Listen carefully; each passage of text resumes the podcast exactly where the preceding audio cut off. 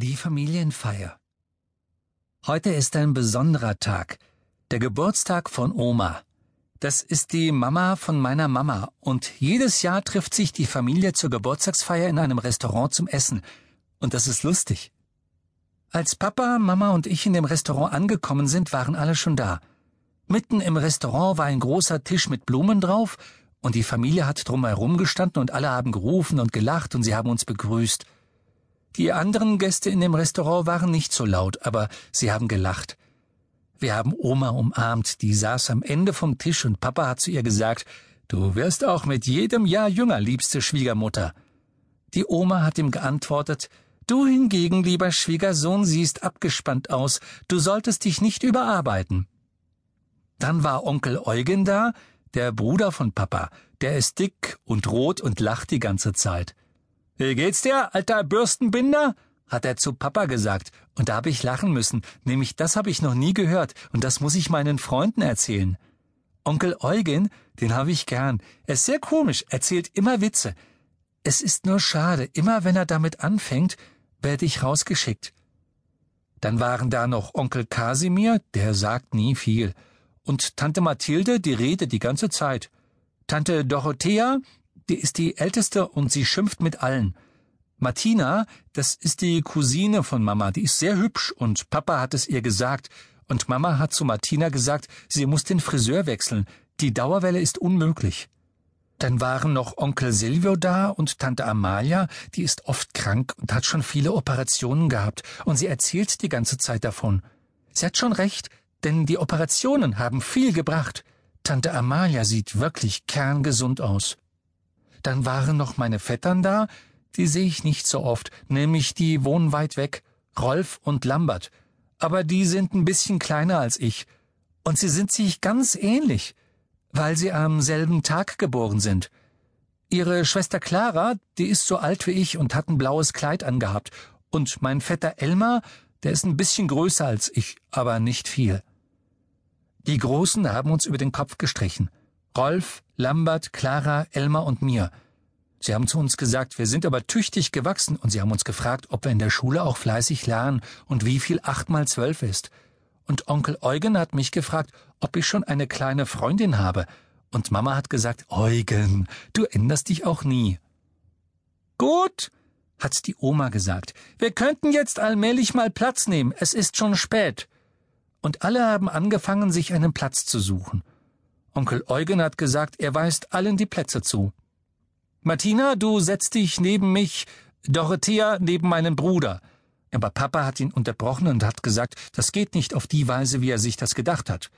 Aber Tante Dorothea hat Papa nicht ausreden lassen, und sie hat zu ihm gesagt, vielleicht ist sie nicht mehr so liebenswert und wir sehen uns doch nicht so oft und man sollte sich Mühe geben, ein bisschen höflich zu sein.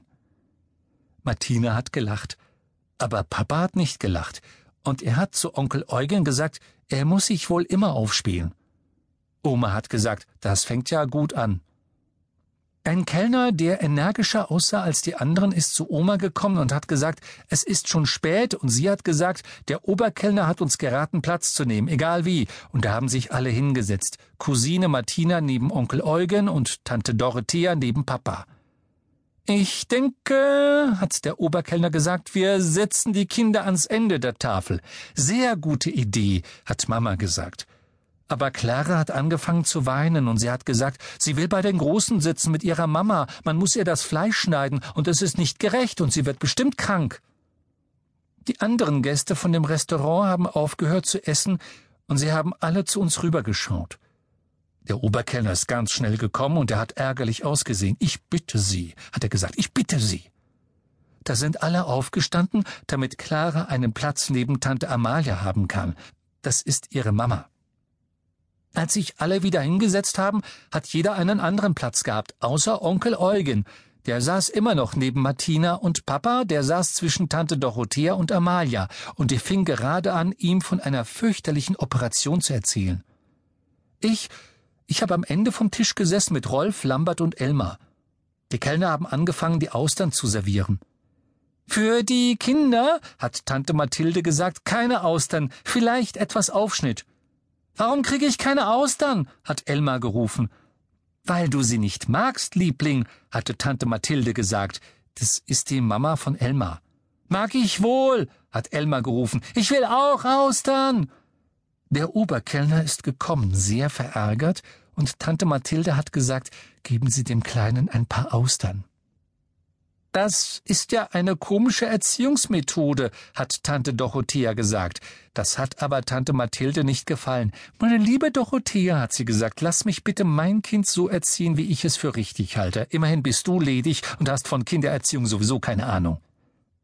Tante Dorothea hat angefangen zu weinen. Sie hat gesagt, niemand liebt sie und sie ist sehr unglücklich, genau wie Adalbert in der Schule, wenn man ihm sagt, er ist der Liebling von unserer Lehrerin.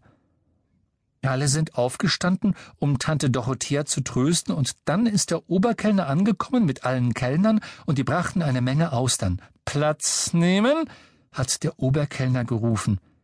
Die Familie hat sich wieder hingesetzt, und ich habe gesehen, wie Papa versucht hat, den Platz zu wechseln, aber das hat nicht geklappt. Hast du gesehen? hat Elmar gesagt. Ich hab Austern. Ich hab nichts gesagt und hab meine Salami gegessen. Elmar hat seine Austern angeschaut, aber er hat sie nicht gegessen. Was denn? hat Tante Mathilde gesagt. Isst du sie nicht, deine Austern? Nee, hat Elmar gesagt. Siehst du, Mama hat recht gehabt, hat Tante Mathilde gesagt. Du magst sie nicht, die Austern. Mag ich schon, hat Elmar gerufen. Aber die sind nicht frisch. Eine schöne Entschuldigung, hat Tante Dorothea gesagt. Das ist keine Entschuldigung, hat Tante Mathilde gerufen. Wenn der Kleine sagt, die Austern sind nicht frisch, dann sind sie nicht frisch. Übrigens finde ich auch, dass Sie einen merkwürdigen Geschmack haben. Der Oberkellner ist gekommen, sehr nervös. Ich bitte Sie, hat er gesagt, ich bitte Sie. Ihre Austern sind nicht frisch, hat Tante Mathilde gesagt. Nicht wahr, Kasimir? Jo, hat Onkel Kasimir gesagt. Ah, seht ihr? Ich habe es ihm nicht eingeredet, hat Tante Mathilde gesagt. Der Oberkellner hat einen Seufzer ausgestoßen und er hat die Austern abtragen lassen, außer denen von Tante Dorothea. Danach ist der Braten gebracht worden, der war sehr gut. Onkel Eugen hat Witze erzählt, aber sehr leise, und die Cousine Martina hat die ganze Zeit gelacht. Tante Amalia hat das Fleisch geschnitten und mit Papa gesprochen, und Papa hat aufgehört zu essen, und dann musste Tante Amalia schnell raus, mit Lambert und Rolf, denen ist nicht gut gewesen. Natürlich, hat Tante Dorothea gesagt, wenn man die Kinder überfüttert? Der Oberkellner hat neben unserem Tisch gestanden, und er hat gar nicht gut ausgesehen, und er hat sich mit dem Taschentuch die Stirn abgewischt. Emma hat mir beim Nachtisch Kuchen erzählt, er hat spitzenmäßige Schulkameraden, und er ist der Bandenchef. Ich, ich hab gelacht, nämlich meine Freunde sind viel besser als seine. Otto, Georg, Roland, Franz und die anderen, die sind nicht zu vergleichen mit Elmars Schulkameraden. Deine dämlichen Freunde, hab ich zu Elmar gesagt, und außerdem, ich bin auch Bandenchef. Und du bist blöd. Und wir haben uns verhauen. Papa, Mama und Tante Mathilde sind gekommen, um uns zu trennen. Und dann haben sie sich gestritten. Clara hat angefangen zu weinen und alle sind aufgestanden und haben geschimpft, auch die anderen Gäste und der Oberkellner. Als wir nach Hause gekommen sind, sahen Papa und Mama nicht besonders glücklich aus. Das kann ich verstehen. Es ist traurig, dass man jetzt wieder ein Jahr warten muss bis zum nächsten Familientreffen.